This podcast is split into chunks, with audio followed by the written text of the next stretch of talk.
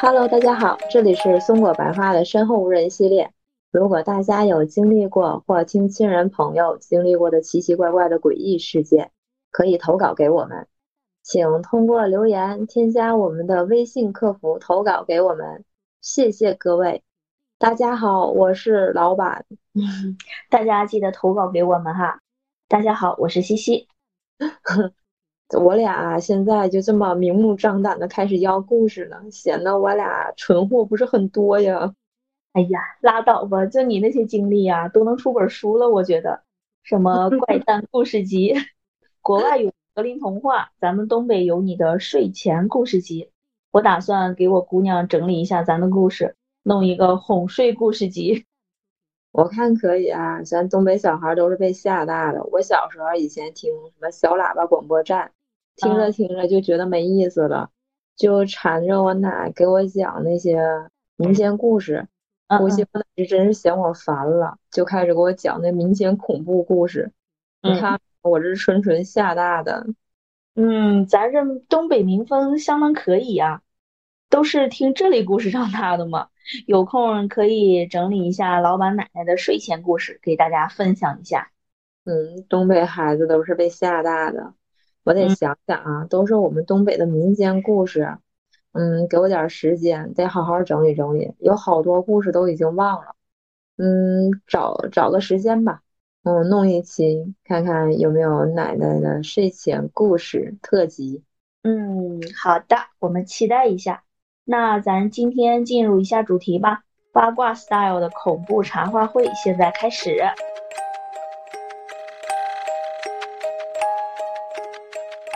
嗯，今天我先给大家讲一个，就是自己的事儿。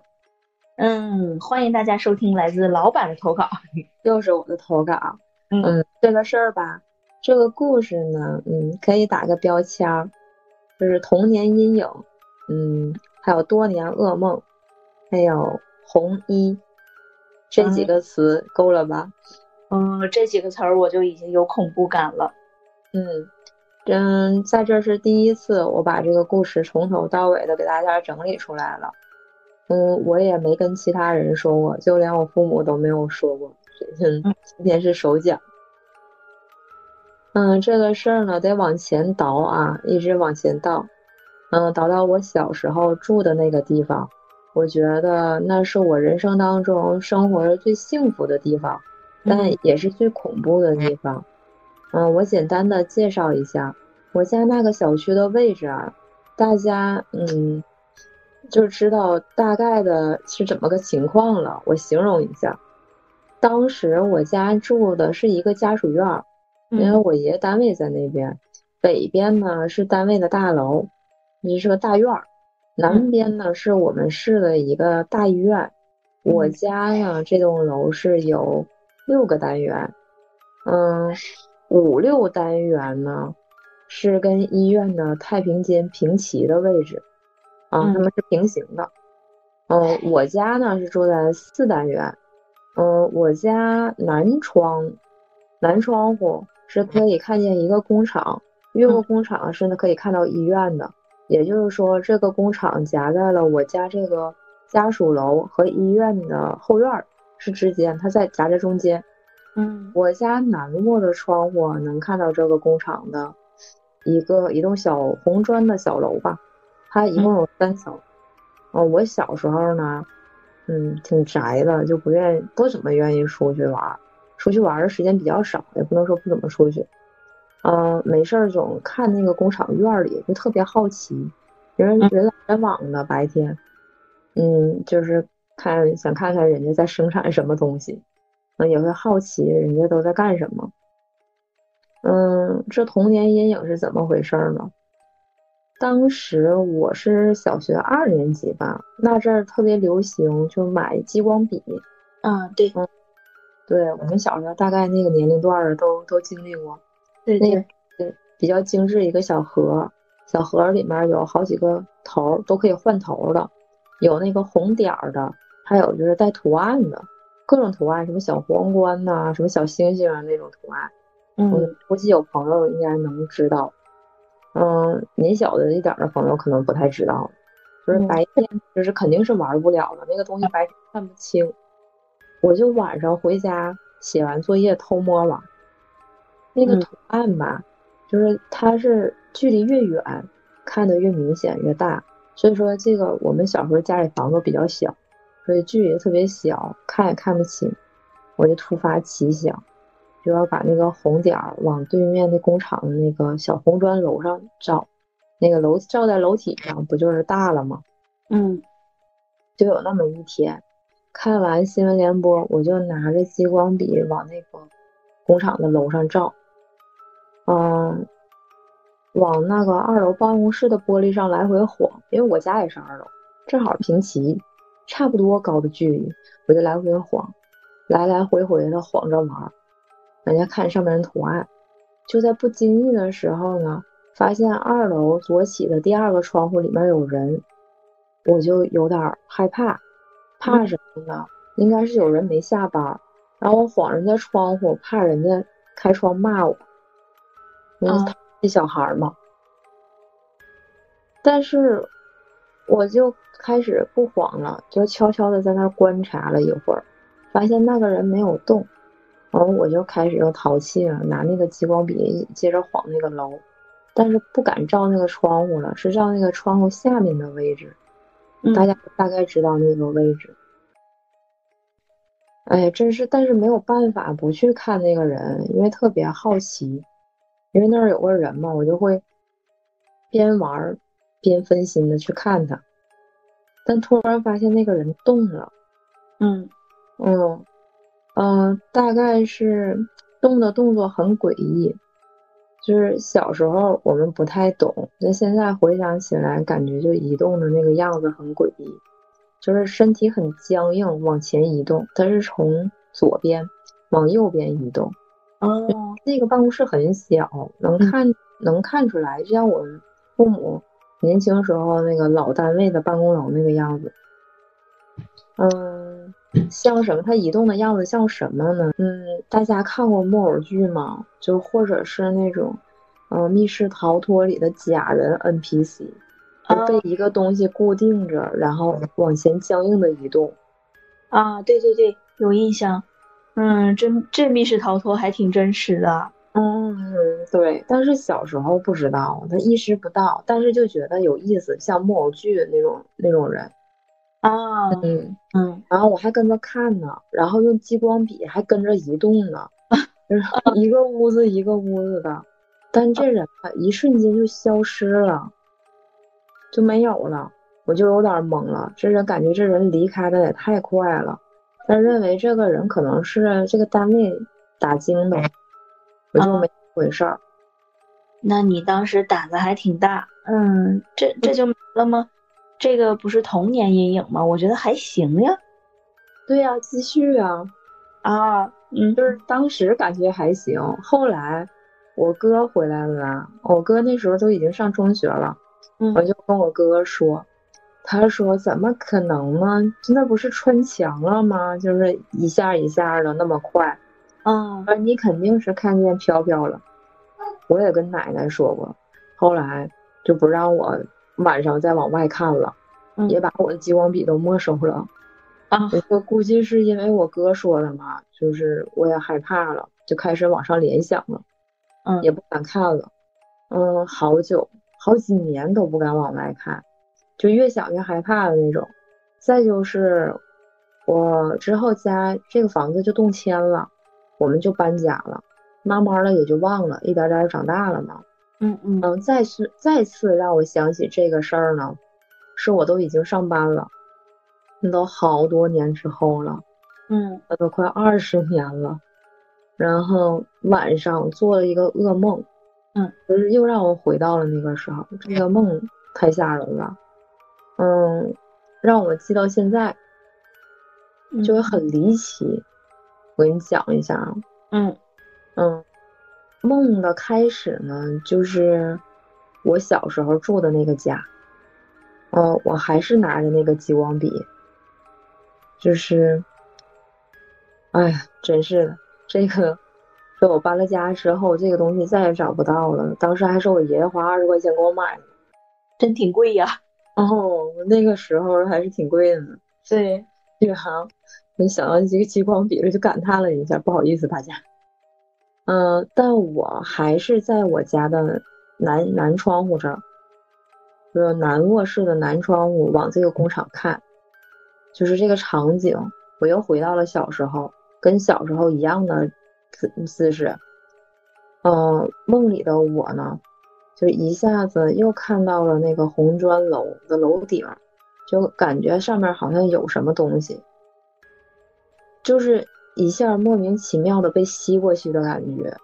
但我人呢是站在了那个房顶上，完我还本能的往我家那个房子那个方向去看，然后我看到我家那个楼里，我家那个南卧室的南阳台，窗台上趴着一个小孩儿。手里拿激光笔，啊，就是我的小时候，嗯，长大了看着我的小时候，就那个场景，就是莫名其妙的。但是我突然发现我眼前出现个女人，穿着红衣，就是我一下吓了我一跳，因为清楚的让我想到了我小时候看见的那个场景，但是现在是在梦里。嗯，然后我在梦里的那个我就开始回忆小时候那次那个场景，就突然感觉我看清了，嗯，那个人不是大金的，是我眼前目前在梦里的那个人是个女人，然后穿着红衣，就整整个感觉就特别的真实。之后我就开始打量这个女人，就我上下的看她，就在我盯着她的时候，突然就见她的头和身子分开了。啊哦，我清楚的记得，我当时吓了一跳，心脏就一震，就比恐怖片都害怕，因为他是真真实实的在我面前，就像真的一样。就这女的，这她的头怎么形容呢？她的头冲着我微笑，然后她的身子的手开始伸开要抓我，我撒腿就开始跑，就在这个红砖楼的楼顶一直跑。往哪个方向跑呢？往这医院的太平间的方向开始跑，嗯，然后就来来回回在上面跑圈儿，特别清楚，因为我第二天我腿都酸了，特别疼。就是他在顶楼不停的追我，我就不停的跑，我太害怕了，因为他跑的时候头和身子是分开，但同时都向我飞过来。后来我跑的实在跑不动了。我都能感觉我已经是在梦里上气不接下气了，在我回头观察他的时候，感觉他马上就要就抓住我了，就我也不知道怎么想的啊，也不知道哪来的灵感，就我突然拿起我脖子上的吊坠，突然间我就开始拿着这个吊坠，我就迎着他跑，就对他一直大声念着很长很长的经文。但我不知道是什么经，我就在梦里特别流利、特别顺畅，而且特别有气势的，一直一直念着。之后我就感觉后背是发热的，我眼前的吊坠就泛着金光，就是那种特别晃眼的那种，就是天一下都亮了，这个梦一下都亮了，嗯，光芒万丈的。就，然后我一下子就回到了现在住的那个房子，现在那个家。是在梦里回家了，而不是醒来了。完家里也是通亮的，是白天，亮亮的，是晴天。之后我就没有知觉了。就我睡醒了之后，我还想呢，我回忆，我说我念的是什么经啊？怎么那么长？啊，我还想再念一遍，就再也想不起来了。对，啊。嗯，就经常会出现这种梦里，你好像说一段什么特别熟，但是醒了以后完全想不起来的这种事情。因为什么呢？因为我平时就是拿着经文照着念，都会念的磕磕巴巴。就是在梦里，我就好像，呃，是另一个人，是一个，什么说呢？可能是熟读了很久经文的人，就是会背下来的那种。嗯嗯。然后一下子就光芒万丈了，一下子就什么也看不见了，就是她也消失了，那个女的也消失了，然后就让我回想起小的时候那个家的那个样子。我现在有的时候路过那个医院，我还会往我那个小时候住的那个方向去看一看。嗯嗯，你得感谢你的吊坠，我是不是也应该准备一个？嗯，那我前一阵儿听其他的有台有讲，就其他的播客平台有讲说，我们经常讲这种故事是会招东西的，是不是？一些护身的。嗯，对，应该弄一个。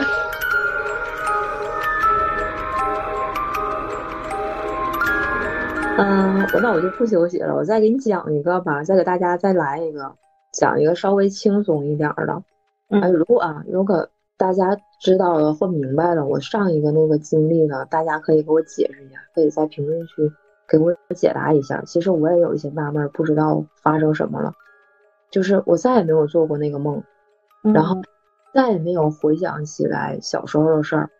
就是小时候住的那个家，因为我们好多人做梦都是会回到以前住过很久或印象很深的那个房子嘛。嗯嗯。但是我从那个梦之后再也没梦见过。嗯嗯。好了，我们回到这个新的故事。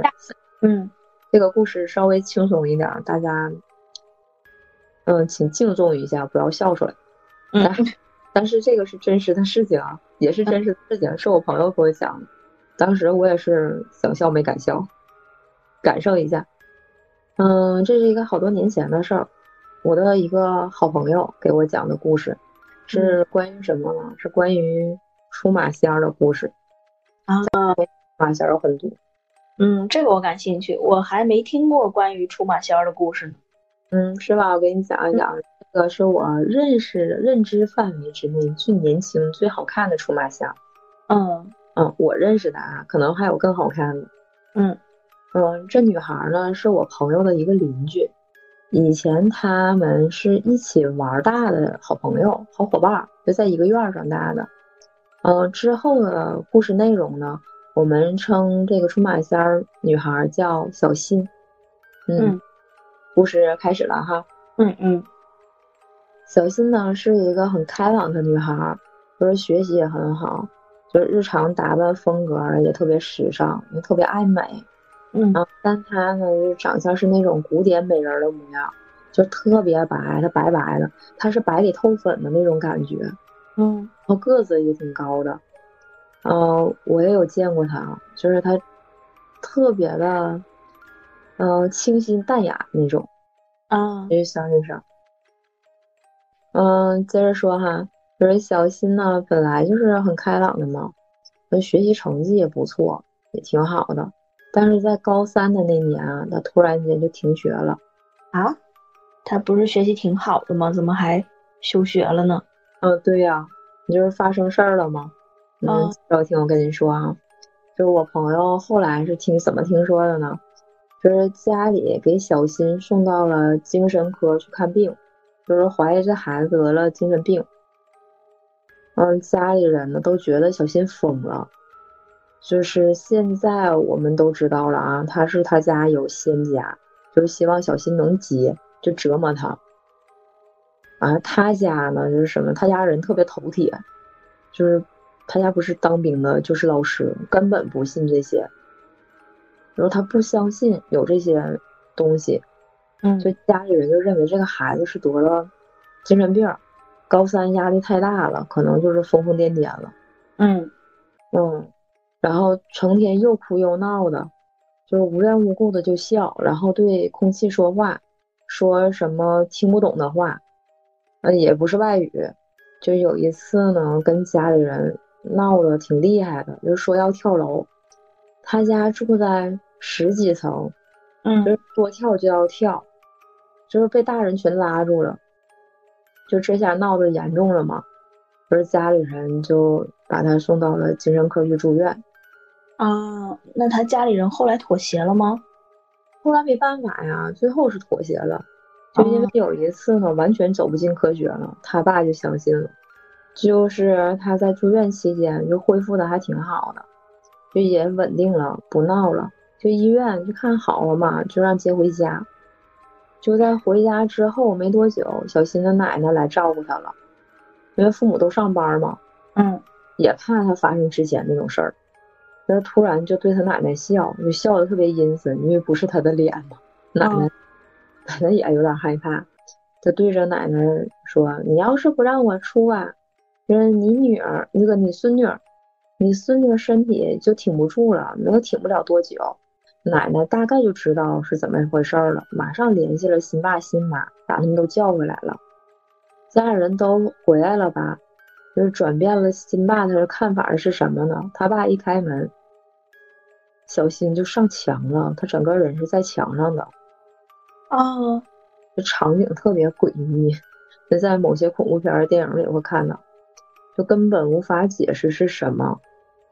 就我也当时也无法理解，我能知道说说话不一样的变声了，还有说不一样的话的，说一些，嗯，就是过往的那些秘密事儿的，嗯嗯，但我我也没听说说有上墙的，就是后来他们家就答应了，就是小新也答应了，就也同意了，就应该是约定多少年之后就可以出马。之后就是我再见到小新的时候，他已经出；我认识他的时候，他就已经出了。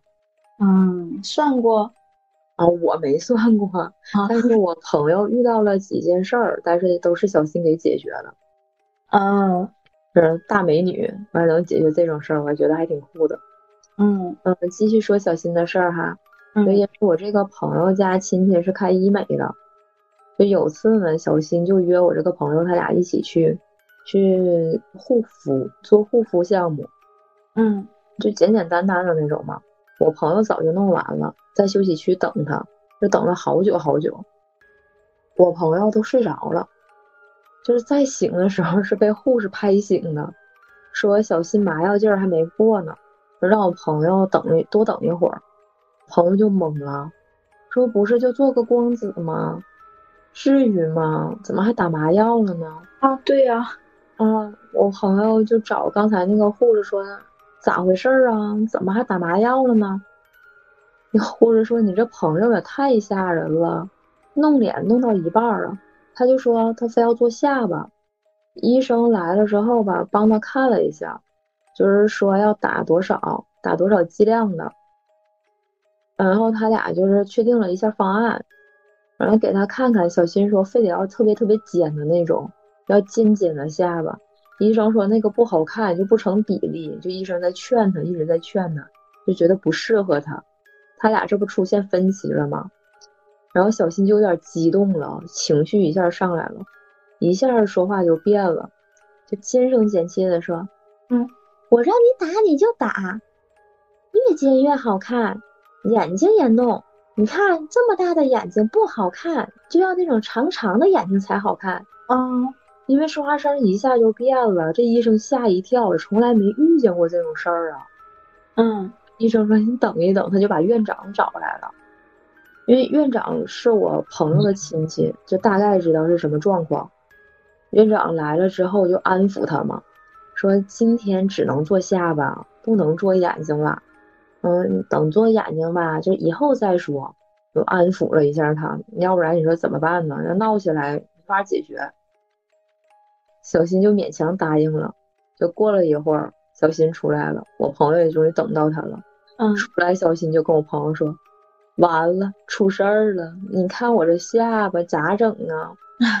这可这么尖，像葫芦娃里面的蛇精。”嗯，我朋友看见他这下巴，又想笑又不敢笑。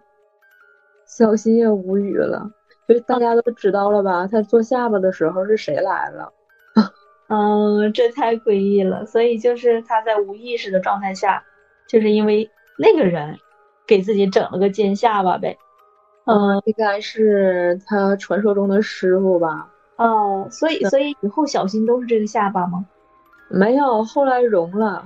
啊，嗯，就后来我们还跟他开玩笑说：“你这个尖下巴可好看，可好看的了。”嗯，开什么玩笑？师傅也怪淘气的啊，是。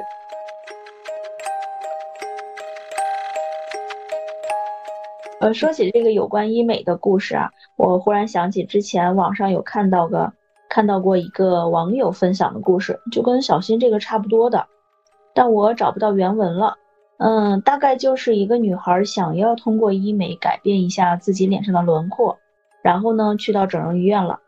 呃，在那儿医生呢就给她做了一个评估，也算是双方嗯同意了，都敲定了一个方案，整个过程吧都挺顺利的。后来到了要做手术的日子，然后这个女孩就和家人去这个医院了。在医院里等待的期间呢，她就睡着了，在自己那个病床上啊睡着了。陪同女孩去的家人呢说，那女孩那一觉睡得还挺沉稳的。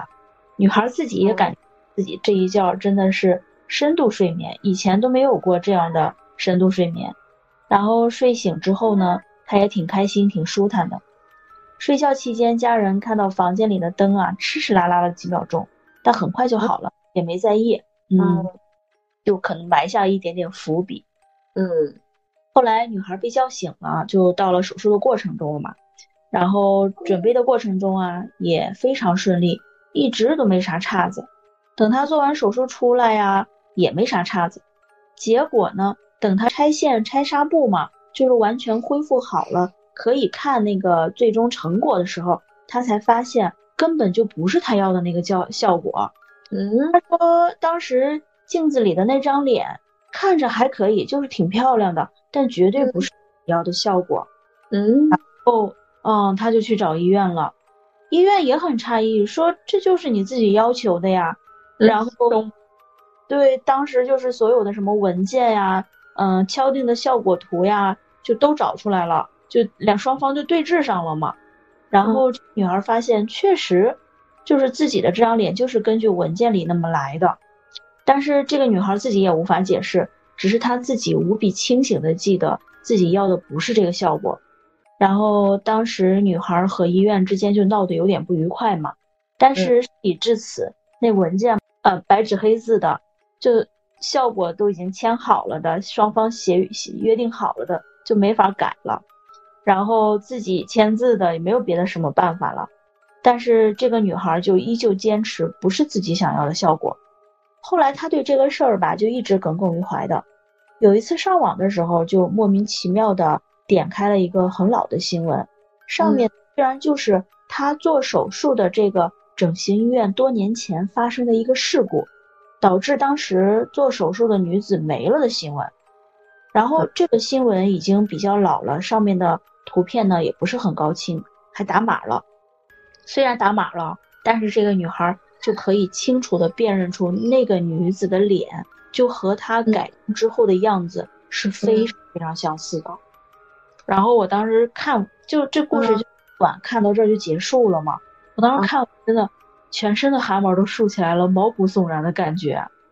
哦，就是有点可怕，在哪儿就不能细想。但是我在想，这个医院出了这么大的医疗事故，怎么还在继续做呢？就是你就不知道了。对，就是你刚刚讲的那个女孩，就是在医院休息的时候，她家里人提到那个灯嘶嘶啦啦的几秒，我就有点啊，觉得不太对，预感来了。嗯，那种就可能是确实是写的文章也埋下伏笔了嘛。对对，就一不是普通的电路问题，就是串了。嗯，是的呢。嗯，就像好多电影一样串了。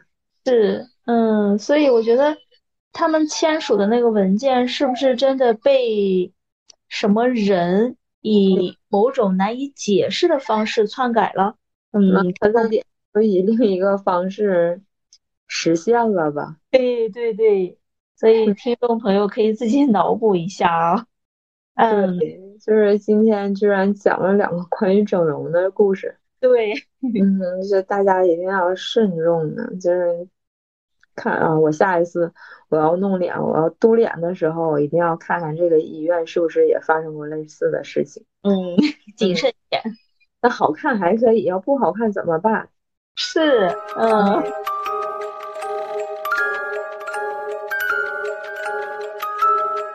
嗯，那各位听众朋友，如果有精彩的奇异故事分享给我们哈，突然间就结束了。